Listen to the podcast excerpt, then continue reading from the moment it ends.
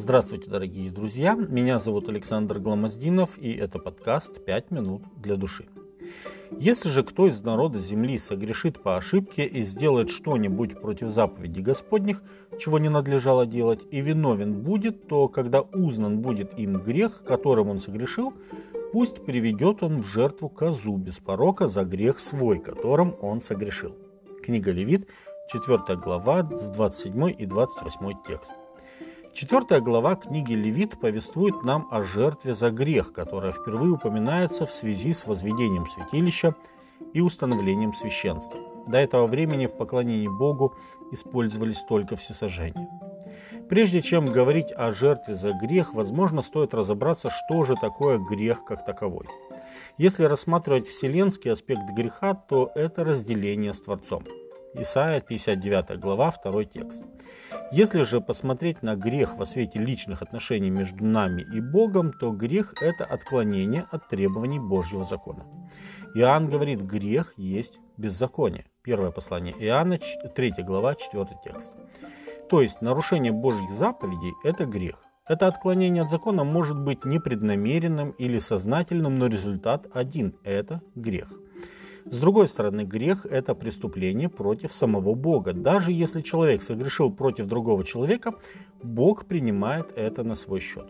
Это хорошо видно в притче о блудном сыне, когда, вернувшись к отцу, он сказал «Я согрешил против неба и перед тобою, и недостоин называться твоим сыном». Евангелие от Луки, 15 глава, 21 текст. Так вот, когда человек согрешил по неведению и потом узнал, что то, что он сделал, это грех – он приводил козу или овцу к жертвеннику, возлагал на нее руки, исповедовал свой грех и заколал ее. Затем священник кропил кровью жертвы на роге жертвенника, остальную кровь выливал под жертвенник и сжигал на нем тук, то есть жир этой жертвы. Напомню, что в то же самое время на жертвеннике всегда горело всесожжение. Само же мясо жертвы съедали священники. Книга Левит, 6 глава, 26 текст. Стоит также отметить, что тяжесть непреднамеренного греха измеряется Господом в зависимости от социального статуса согрешившего. Библия дает нам четыре степени тяжести греха, соответственно, и четыре степени ответственности. Самыми тяжелыми считались грехи первосвященника и всего народа. Для прощения этого греха требовалось принесение тельца.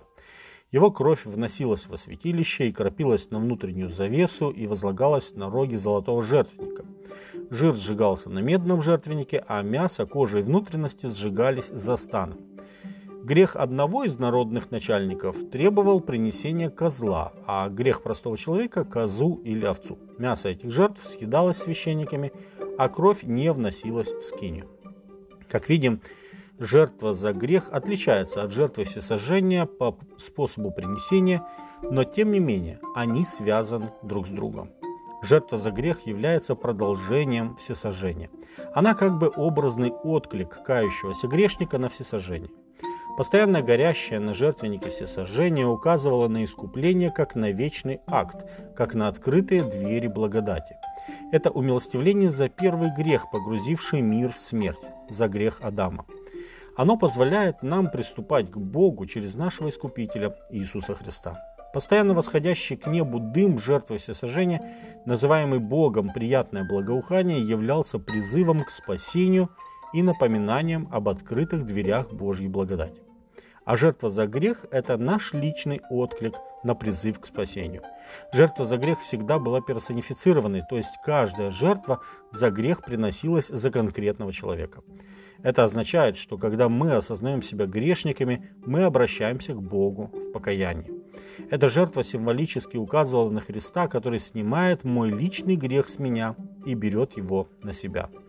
И, как говорит Павел в послании римлянам, что Бог послал Сына Своего в подобии плоти греховной в жертву за грех и осудил грех во плоти, чтобы оправдание закона исполнилось в нас, живущих не по плоти, но по духу. Ибо живущие по плоти о плотском помышляют, а живущие по духу о духовном. Помышления плотские суть смерть, а помышления духовные – жизнь и мир. Римлянам 8 глава с 1 по 6 текст.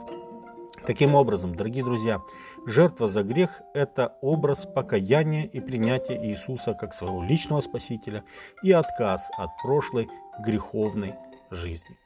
С вами были «Пять минут для души» и пастор Александр Гламоздинов.